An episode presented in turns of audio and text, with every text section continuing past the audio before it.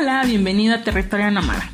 Aquí podrás encontrar información especializada en planeación urbana y ordenamiento territorial en temas como uso de suelo, vivienda, movilidad, infraestructura, equipamiento urbano, espacio público, participación ciudadana, servicios públicos e instrumentos normativos. Nuestro principal objetivo es generar contenido en nuestras diferentes plataformas digitales. Amigos, bienvenidos a un episodio más de Territorio Nómada. El día de hoy tenemos como invitada a la doctora Claudia Reyes Ayala.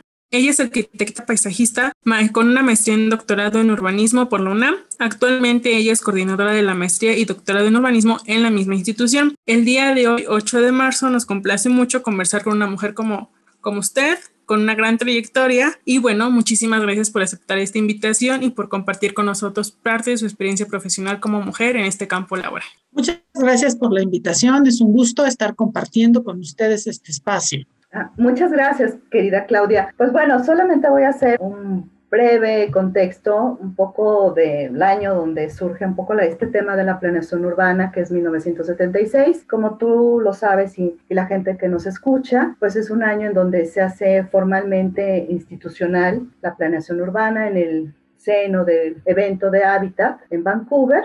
Y bueno, en, en, la UNAM es en 1967 donde eso es el origen de esta planeación urbana con el posgrado eh, de urbanismo. Y bueno, queremos que tú nos vayas platicando un poco cómo han sido estos cambios eh, por parte de la UNAM y cómo es esta inserción en este contexto nacional, internacional de la planeación en, en México. Claudia, de verdad estamos muy contentos de charlar contigo. Sabemos de tu gran trayectoria nos enorgullece que una mujer como tú esté al frente de, de, la coordinación y del doctorado, de la coordinación de la maestría y el doctorado en urbanismo en UNAM. Por favor, ¿nos puedes decir un poco cómo son estas áreas de investigación del posgrado y cómo se integra para que la gente que no lo conozca sepa de qué estamos hablando? Bueno, como tú bien lo dices, el posgrado en urbanismo surge hace 53 años en la Facultad de Arquitectura. El urbanismo surge en México como un área de desarrollo profesional de los arquitectos, que son quienes primero incursionan en este campo. No quiere decir que sean los únicos, con el tiempo se fueron uniendo y, y, bueno, también ya por su propio lado habían eh, habido otras profesiones dedicadas a entender la ciudad y preocupadas por resolver los problemas de la ciudad. Y entre ellos, pues están los geógrafos, los sociólogos, eh, todos los ambientalistas, eh, en fin, una gran cantidad de profesionales que confluyen en, en tratar de resolver los problemas urbanos. Sin embargo, en la Facultad de Arquitectura de la UNAM, surge la intención de formalizar los estudios de urbanismo. Ya los arquitectos se dedicaban en muchos a ser profesional, a entender cómo funcionaban las ciudades y a tratar de intervenir en ellas. Nuestros primeros planificadores urbanos,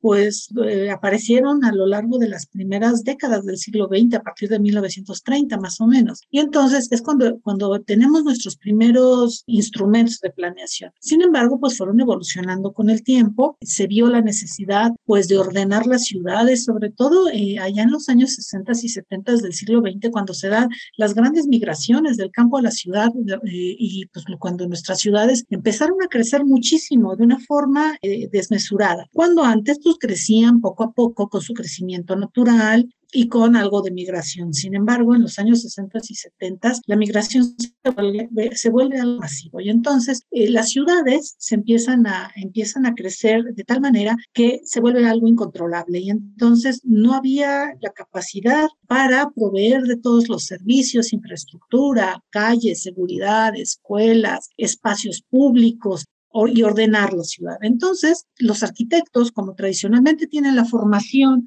de resolver los problemas físicos del entorno a partir de la edificación, diseño y edificación de, eh, de, lo que le decimos objetos arquitectónicos, pues bueno, es como un paso muy natural. Por eso es que surge la, la disciplina ya del urbanismo como un área de oportunidad de complemento profesional para los arquitectos. Y entonces así es como se crea el programa de la maestría en urbanismo, como un área de especialidad para el desarrollo de los arquitectos. Sin embargo, con el paso del tiempo, pues empezó a ver eh, pues que los problemas urbanos y el extensión de lo que era la ciudad, pues no nada más estaba en el plano de lo físico, sino que eh, se vio que, pues, que los problemas sociales, económicos, de inseguridad, de violencia, de hacinamiento, de dotación de servicios, de todos los problemas que sufrimos hasta, la, hasta el momento actual, pues que no nada más dependían de una planificación del espacio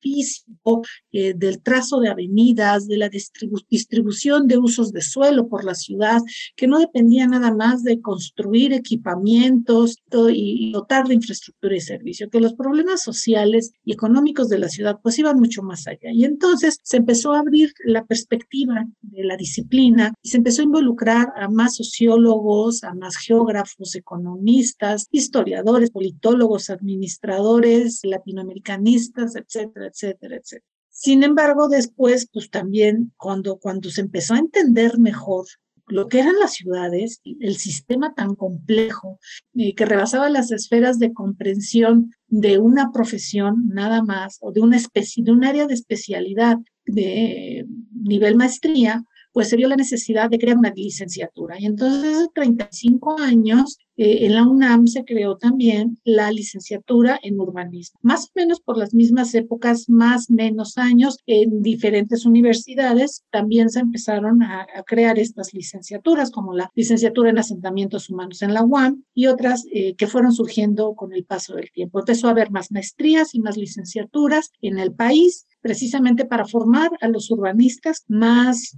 transdisciplinarios que pudieran atender mejor los problemas de la ciudadanía y de los espacios en los que, en los que se vive. Claro, bueno, ahorita me hiciste recordar que efectivamente en este año que mencionaba de 1976, que es la parte formal, pues es cuando surge la, crean en la UAM Xochimilco la licenciatura de diseño de asentamientos humanos, hoy se llama planeación territorial, y que bueno, que ya cumplimos 46 años de, este, de ser la primera licenciatura de este orden en México y la segunda en América Latina, ¿no? Pero efectivamente, este, a partir de ahí este, surgen todas las escuelas de planeación urbana en México, ¿no? Karen, por favor. Sí, bueno, para mí es muy interesante que hayas hecho este todo contexto histórico, porque yo soy de las nuevas generaciones que están saliendo con esta formación de planificador territorial y no conozco todo este contexto que llevó a la creación de una licenciatura como principio y bueno, ya que después se fue contradiciendo en maestrías y doctorados, ¿no? En este sentido, ¿cuál es el perfil que tiene el egresado en un doctorado dedicado al urbanismo? Ah, bueno, es distinto del de maestría. Y bueno, me habías preguntado hace un momento y ya no concluí diciendo que la, maestría en urbanismo finalmente siguió creciendo y eh, hoy en día tenemos cuatro campos de conocimiento que son eh, lo que antes conocíamos como maestrías. Entonces, hoy tenemos en la maestría en urbanismo en la UNAM cuatro campos de conocimiento que son, el primero es desarrollo urbano regional, que es el primero que surge hace 53 años. Luego tenemos el de economía, política y ambiente, que surge unos años después. Eh, desarrollo inmobiliario que surge en los años, a principios de los años, a finales de los años 90, y el último campo de conocimiento que se crea hace cinco años es el de gestión urbana y políticas públicas. Esto es, eh, si los vemos y, y analizáramos y habláramos de cada uno, que en este momento no lo voy a hacer, pero cada uno responde a su momento histórico. Entonces, cada uno tiene una razón de ser a partir de los diferentes tipos de contextos y problemáticas urbanas que se van presentando en el país y responden a ello. El doctorado, por su parte, es distinto, tiene una connotación completamente diferente. Es lo, eh, así como la maestría fue creada con sus campos de conocimiento para formar profesionistas especializados en resolver las problemáticas de la ciudad y actuar sobre ellas, y, pues hay que decirlo, de, nuestra surgen, han surgido eh, muchísimos funcionarios públicos que trabajan en los municipios, en los estados y en la federación desde hace décadas. Es importante también decir que son consultores, son consultores que se dedican a la planeación urbana en diferentes ámbitos, igual en, todo el país y, y inclusive en diferentes países. El doctorado es distinto. El doctorado tiene otra función completamente diferente. El objetivo del doctorado es formar eh, investigadores, investigadores enfocados en la comprensión de las problemáticas urbanas. El que estudia un doctorado no está buscando resolver un problema urbano, está buscando resolver un problema vacío de conocimiento en lo que es la comprensión de todos los procesos y teorías urbanas, es decir, tratando de explicar desde un contexto más amplio, más conceptual y teórico esta, eh, el qué es la ciudad y cómo se entienden los problemas, por qué los abordamos de una manera y no de otra. Y esto tiene que ver con cuestiones conceptuales y teóricas. Entonces, el objetivo del doctorado es formar a estos investigadores que van a dedicarse a la academia, a la investigación de problemas de conocimiento muy específico en el ámbito a veces eh, epistemológico y ser, eh, tener como profesión la docencia. Son, el, doctorado tiene también esa función, formar investigadores y docentes para formar a las siguientes generaciones y proporcionar las bases para que los profesionistas que actúan en la solución de los eh, problemas cotidianos urbanos tengan las herramientas teórico-metodológicas para hacerlo. Esa es la gran diferencia. Wow, bueno, es muy interesante cómo, cómo haces la diferencia entre la maestría y el doctorado, porque cuando uno piensa en estudiar la maestría, piensa, no piensa en lo cuál es el objetivo de estudiarla, ni tampoco cuando piensa en el, en el doctorado. Bueno, al menos yo que estoy pensando justamente en la maestría, pienso en lo que quiero estudiar, más no en el objetivo que tal vez se tiene que seguir, ¿no? Y eso es muy interesante. En este contexto, en la preparación que tiene tanto la maestría como en este contexto de contingencia que vivimos actualmente a nivel México y, y a tal vez a nivel internacional, ¿cómo se ha desarrollado el manejo de trabajo de campo que tienen los alumnos o que tenían programados en la actualidad con esta pandemia? Bueno, como a todos, mm, pues nos tomó de sorpresa la pandemia y al principio, pues sí, hay que decir que estuvimos un poco paralizados, porque pues tampoco sabíamos cuánto iba a durar, ¿no? La emergencia. O sea, todo parecía que no iba a durar mucho, que era cuestión estar en cuarentena unas cuantas semanas, son dos, tres meses, y que pues todo volvería a la, a la realidad. Entonces no parecía que fuera necesario modificar nada, ¿no? Es decir, nos trasladamos del aula a las casas y a continuar trabajando en la distancia.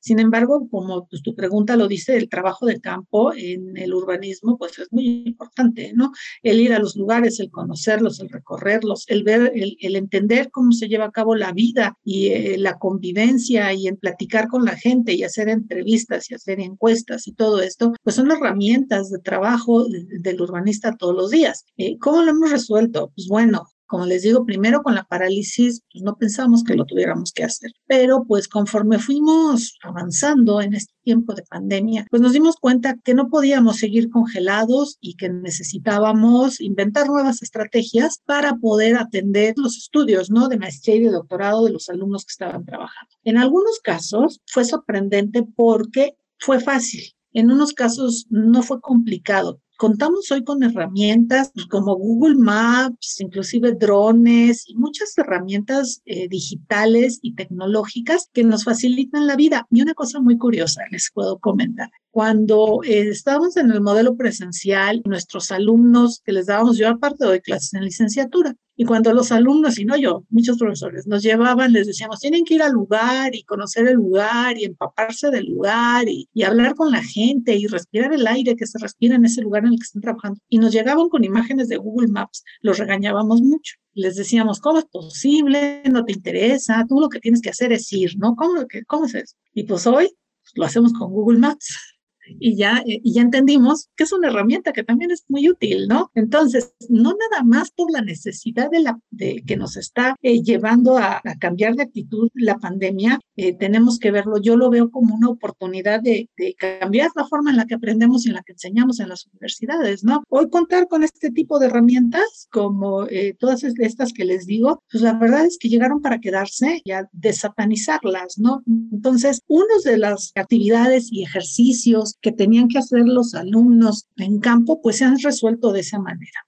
Otras las hemos resuelto también todo lo que son encuestas y entrevistas, pues la verdad es que pues con las herramientas también digitales que tenemos, ¿no? Zoom, Google Meet, este, WebEx, todo esto. Algunas de ellas se pueden, inclusive grupos focales. Ha habido la, la posibilidad de hacerlo. Eh, la verdad es que pues sí hemos aprendido mucho con respecto al uso de la tecnología. Ha habido otras eh, sobre todo de doctorado, esto en, los, en, las investigaciones de doctorado, que no ha sido tan fácil y que ha sido y, y que ha habido la necesidad de modificar los protocolos de investigación y de modificar los estudios y los trabajos de campo, porque cuando los alumnos de doctorado en su proyecto de investigación tenían que hacer un trabajo de campo que estaba planteado de una manera, con un marco teórico y con una metodología específica, el no te poder ir el no poder acudir en un momento determinado a aplicar las encuestas y las entrevistas y hacer el estudio de campo de forma presencial, no había manera de trasladarlo a ninguna herramienta digital ni con el uso de ningún otro instrumento tecnológico. Entonces, ahí fue más complicado porque se han tenido que modificar los protocolos de investigación, los marcos teóricos y las estrategias de aproximación al caso de estudio. O sea, por decir algo, si alguien estaba pensando ir a una zona habitacional eh, lejana que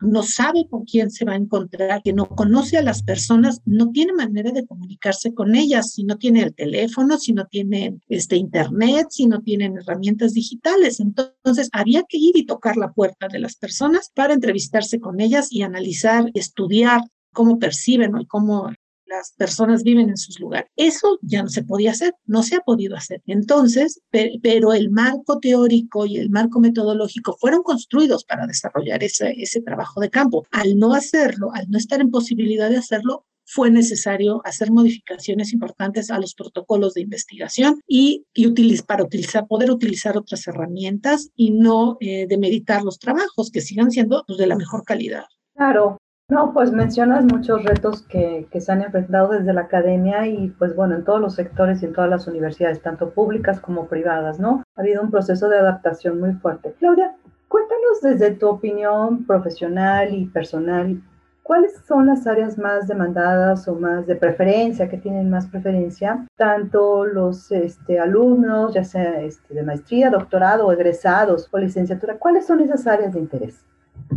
Bueno, eh, la que más interés sigue despertando es la planeación, la planeación territorial en diferentes escalas, básicamente desde lo que va desde el diseño urbano, del barrio, de la, actuar eh, a nivel de barrio, de colonia y de poblaciones pequeñas, hasta las escalas municipales, eh, urbanas y metropolitanas. Esos eh, son los ámbitos de actuación, como les digo, sobre todo en planeación urbana, todo lo que tiene que, que ver con nuestro sistema de planeación, haciendo programas de desarrollo urbano en todos sus ámbitos, programas especializados. Otra área también que empezó a desarrollarse hace mucho, hace ya un tiempo y que tiene muchísimo interés, muchísimo interés es todo lo que tiene que ver con la sostenibilidad ambiental, la resiliencia, es decir, hacia dónde van nuestras ciudades, ¿no? Si no pensamos ya en que deberán de ser muchísimo más sostenibles eh, de lo que son ahora, porque pues no son sostenibles, ¿no? No, no, no hace falta discutirlo mucho. El, otra de las áreas también que ha evolucionado mucho y que tiene que ver con el último campo de conocimiento que se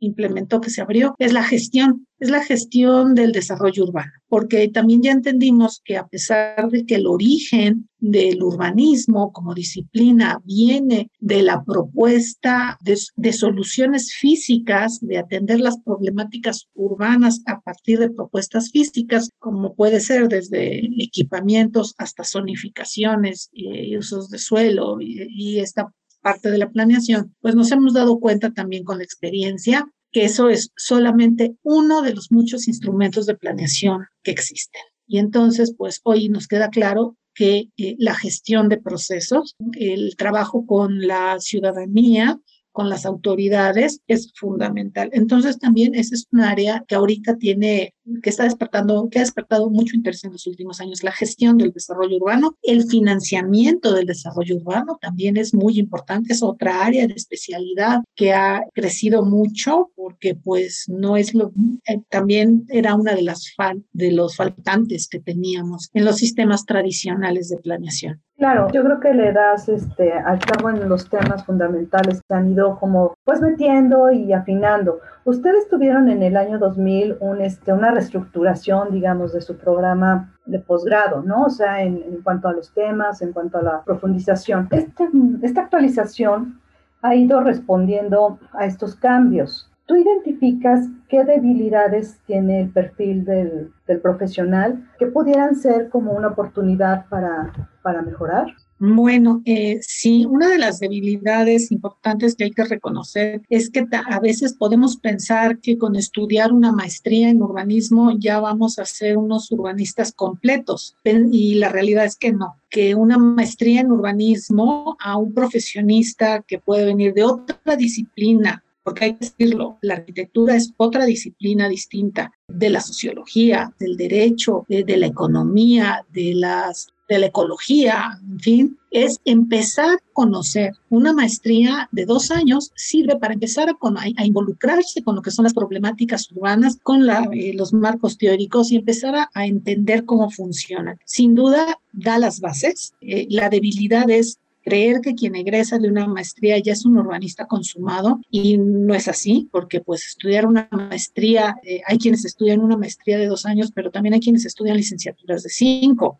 ¿sí? Como en otras universidades, como lo mencionabas, ¿no? En la UAM o en la UNAM, donde tenemos licenciaturas eh, de cinco años. Entonces, sin duda, es una aproximación distinta, es una profundidad distinta. Entonces, yo creo que la debilidad está ahí, en, la concepción que se tiene del egresado de la maestría en urbanismo, que al mismo tiempo es una oportunidad justamente como lo decías, cualquiera, eh, cualquier debilidad también es una oportunidad, porque también lo que se obtienen, los conocimientos que se obtienen con una maestría en urbanismo, pues brindan las bases, las, las bases de esta y entonces al egresado de una maestría en urbanismo, de la maestría en urbanismo, le va a permitir dialogar, entender y trabajar con diferentes áreas del conocimiento. Va a poder trabajar, dialogar y crecer con los geógrafos, con los abogados, con los economistas, con los ecólogos, con los arquitectos, con los paisajistas, con los urbanistas, en fin, con esa base va a poder tener el lenguaje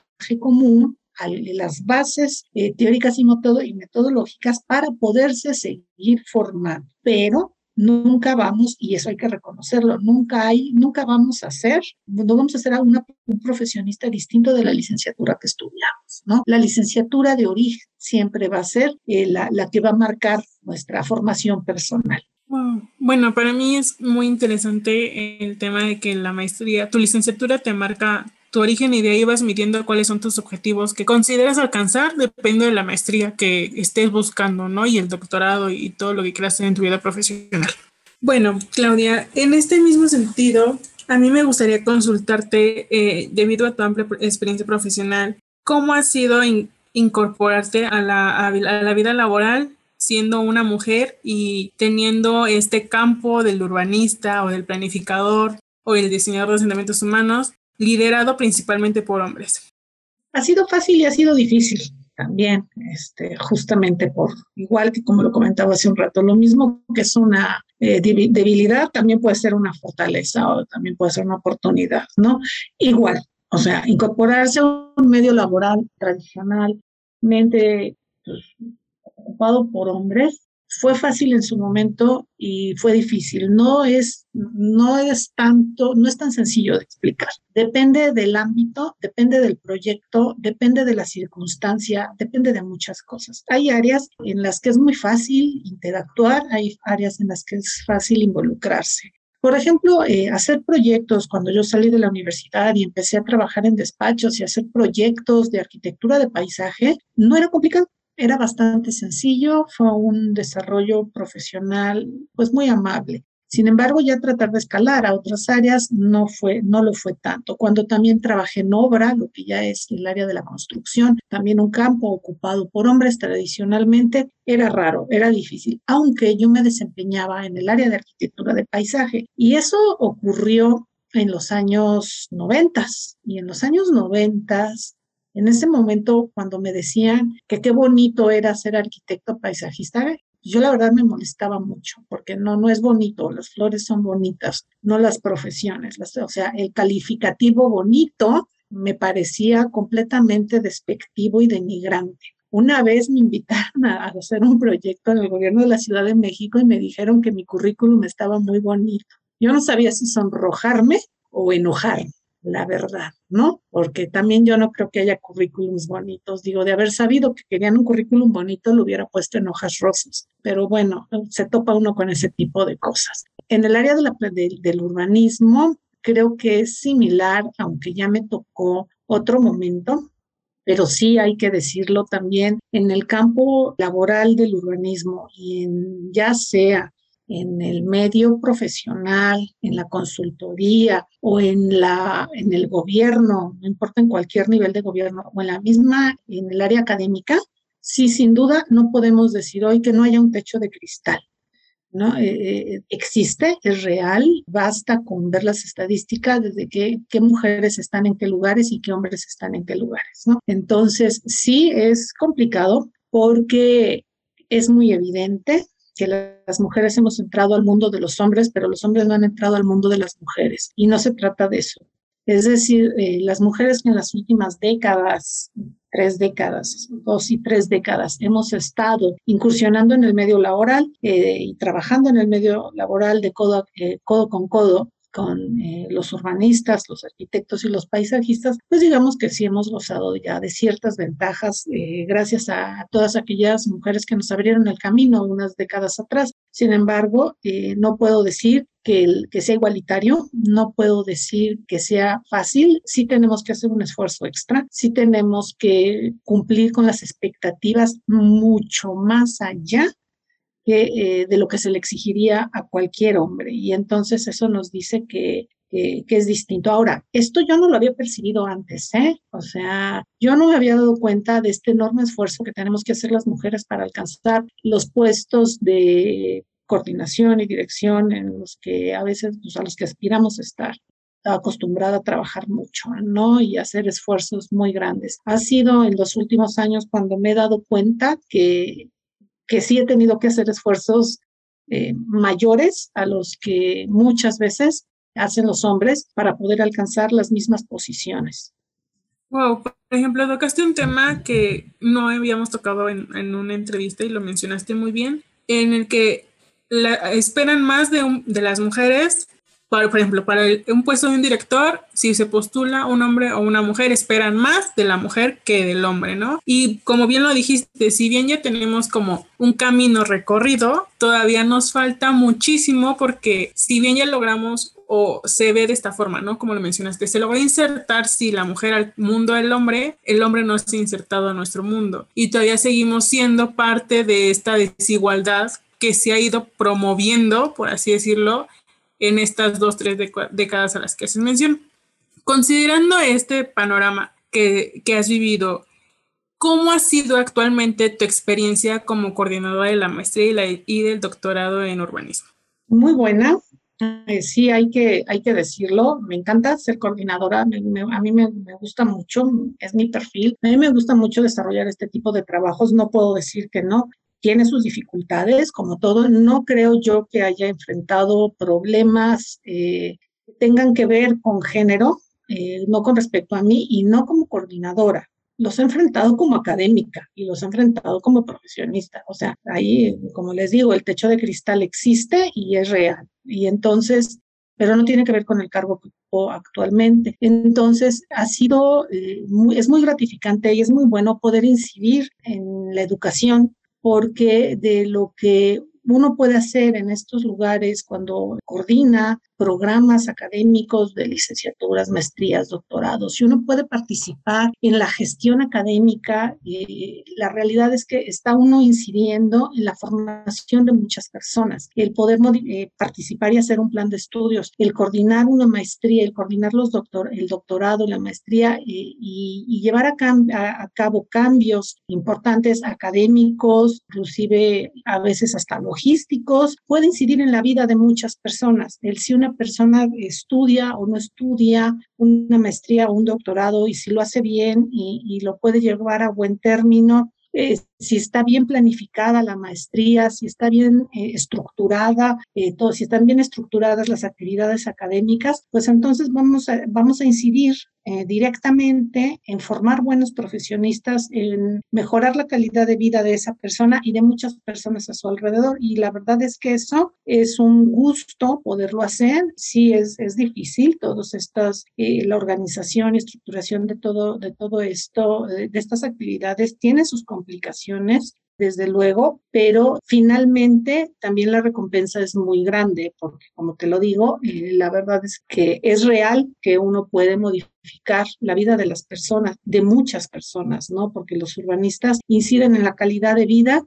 de la sociedad, de, de poblaciones enteras, y la verdad es que vale la pena ese trabajo. Claudia, es inspirador lo que, lo que nos dices, cómo nos lo dices, y, por como te conozco, sé que eres una persona entregada, comprometida y con mucha, mucha pasión por lo que haces. De verdad, muchas felicidades y bueno, te quiero hacer como reflexionar sobre, pues todos hemos estado aquí viviendo el encierro, un poco este, superando los retos, que es la parte tecnológica, ¿Cómo, ¿Cómo superar esto? ¿Tú, ¿Tú qué crees que sean los retos más importantes que se hemos enfrentado a pues, todos los que nos interesa, ¿no? El bienestar de las ciudades. Bueno, yo creo es que ahorita estamos ya muchos urbanistas, quienes trabajamos en el territorio y en, la sociedad, preguntándonos esto, ¿no? ¿Qué va a ser la ciudad o qué va a ser la sociedad post pandemia?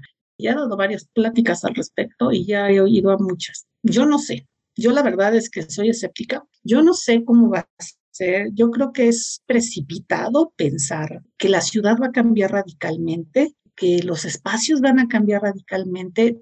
Somos, entendamos que somos sociedades de memoria muy corta. El sismo del 2007 acaba de ser ayer, ¿sí? Y ya se nos olvidó. ¿sí? También todos pensamos cuando quienes, quienes vivimos el sismo del 85 y luego vivimos en un aniversario del sismo del 85, el sismo del 2017, yo dije, ahora sí, ya de plano, ahora sí vamos a cambiar nuestras ciudades, ahora sí esto de los sismos sí nos va a marcar. No, no nos ha marcado, o sea, ni porque lo, ni porque tuvimos dos sismos el mismo día, ¿no? O sea, hemos tomado conciencia de lo que implican los riesgos, como los sismos en la Ciudad de México, por ejemplo. ¿Qué pasa con, qué va a pasar con la pandemia? La verdad es que me, declaro incapaz de entender el futuro de nuestras ciudades. Quiero pensar, quiero pensar, deseo pensar que los espacios públicos van a ser más importantes. Deseo pensar que que cuando nos podamos volver a ver y nos podamos abrazar y volvernos a, identificar y vernos cara a cara, espero que, que, podamos valorar esas relaciones sociales y que construyamos un espacio público muchísimo más amable y que lo vivamos mejor, que vivamos mejor las ciudades. Pero la realidad es que no sé qué es lo que va a pasar. Lo que sí me queda claro es una cosa, que nuestro sistema de planeación y de gestión de la ciudad está muy, quiero decir, rebasado, prefiero decir obsoleto, lo siento que es rígido, que no tiene la capacidad de asimilar las transformaciones que requiere el mundo de hoy en día. ¿Cómo deberán de ser las ciudades post-pandemia? Yo creo que las ciudades post-pandemia deberían de ser como las ciudades post-sismo, como las ciudades post delincuencia post desastre ambiental. Las ciudades deberán de ser resilientes y no quiero usar, usar la palabrita de moda de forma hueca, o sea, porque es lo que ahora todo, todo es resiliente y todo es post pandemia. Entonces, ¿qué significa esto? Quiere decir que necesitamos unas ciudades más capaces de asimilar el cambio, que tenemos que ver cómo le vamos a hacer para modificar nuestros, ya no sistemas de planeación, creo yo que ya vamos por los sistemas de gestión, ¿Cómo le hacemos para activar a la sociedad de una manera tal que tomen las riendas de su ciudad?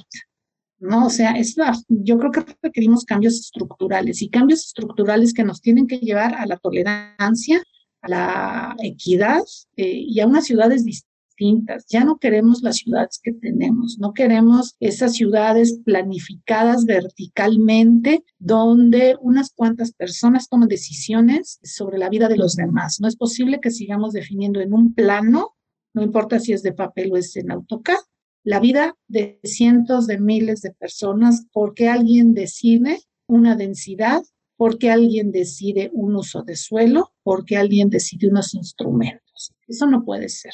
O sea, ya, ya sabemos que eso, esa planeación no la queremos. No queremos esas ciudades de unos cuantos, donde solamente unos cuantos toman decisión. Entonces, la ciudad post pandemia, quiero pensar que nos lleve a la activación de la, de la sociedad, a construir lazos y a que pues, eh, tratemos de, pues, de ser más capaces de asimilar el cambio, el que sea, ¿eh? porque hoy es la pandemia, algo que no sabíamos hace un año que iba a existir. Entonces, no sabemos qué pueda venir. O sea, creemos que tenemos la capacidad de entender el futuro, pero hace un año no la teníamos. Hace un año no sabíamos que una pandemia iba a ocasionar lo que está ocasionando. Entonces, ¿cómo vamos a saber lo que puede ocurrir dentro de cinco años? Puedo, yo estoy abierta a que pase lo que sea.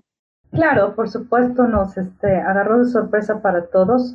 Esto de planificar, pues se quedó corto, ¿no? Y bueno, fíjate que platicando con la coordinadora de mm, la licenciatura en planeación territorial de la UAM y con Emma Morales, que coordina la maestría en Libero Puebla de Hábitat, bueno, pues decíamos, yo creo que sí también es necesario, pues un poco a lo mejor intercambiar estas experiencias a manera de ir, ir repensando, como diría el arquitecto de Benchos, repensar la metrópoli a manera de visualizar los retos, un poco ir viendo cómo estamos viviendo las cosas y un poco también esta interacción entre los diferentes campos de conocimiento con egresados, ¿no? Y con los que tienen mucha experiencia y que han vivido diferentes experiencias. Eso es, bueno, estamos ahí como a lo mejor pensando organizar una cosa no muy mayor, pero que sí fuera significativa y con algunos temas importantes, ¿no? Entonces, bueno, te extendemos una este, cordial invitación para, para este evento que organizaremos pronto, un poco que vayamos reflexionando las cosas.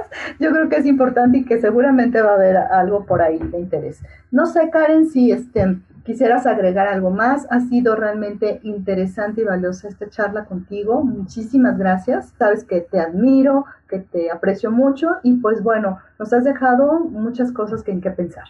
Me gustó muchísimo la reflexión que hiciste al final porque mencionaste un tema que no se ha tocado y es justo el sismo.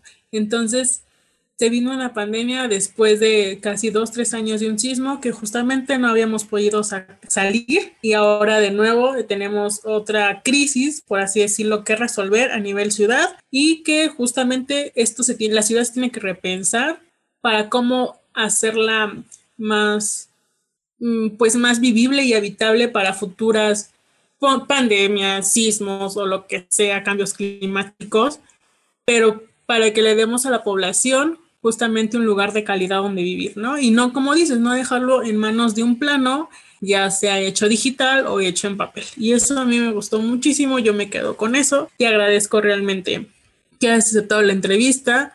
Y pues bueno, me gustó muchísimo conocerte y pues muchísimas gracias, aunque sea de lejos.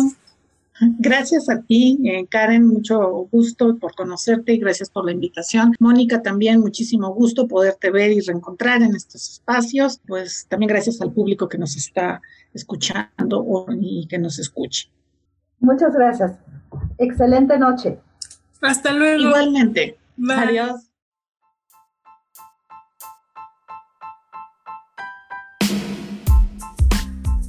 Amigos, muchísimas gracias por escuchar un episodio más de Territorio Nómada. Esperamos que lo hayan disfrutado tanto como nosotras. Nos vemos la siguiente semana. Bye.